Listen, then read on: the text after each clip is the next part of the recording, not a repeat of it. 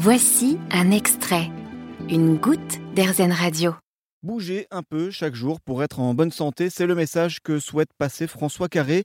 Il est professeur en physiologie cardiovasculaire au CHU de Rennes, cardiologue et médecin du sport à l'hôpital Pontchaillou de Rennes.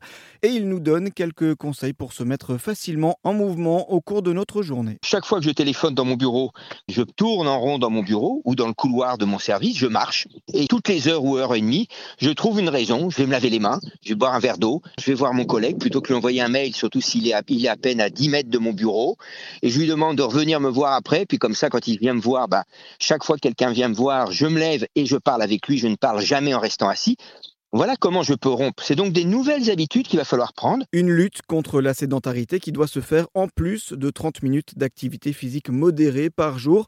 Cela peut être 30 minutes de marche par exemple, en allant et rentrant du travail ou même au bureau, car cette activité physique a des effets bénéfiques pour notre organisme. L'activité physique et la diminution de la sédentarité diminuent le risque d'avoir des maladies chroniques. Ça va être euh, les cancers, ça va être les infarctus, le diabète, ça va être euh, les maladies inflammatoires, rhumatismales, enfin toutes ces pathologies. Et donc comment l'organisme peut à la fois baisser la pression artérielle, diminuer le risque de maladie d'Alzheimer, les cancers et tout quand il bouge? Eh bien en fait c'est très simple. C'est que génétiquement nous sommes programmés pour bouger. C'est-à-dire que nos gènes ne fonctionnent bien que si nous bougeons. Un gène sert à libérer des protéines. Ces protéines circulent dans l'organisme. Mais encore faut-il qu'on le stimule ce gène. Si je bouge, dès que je contracte un muscle, il va y avoir des modifications au niveau de mes gènes qui vont faire qu'ils vont libérer des protéines. On en dénombre plus de 100 qui vont diffuser dans tout l'organisme et qui vont jouer sur la prévention de la maladie d'Alzheimer. Par exemple, au niveau du cerveau, on sait que ces protéines vont au niveau du cerveau pour favoriser la mémoire, euh, la concentration.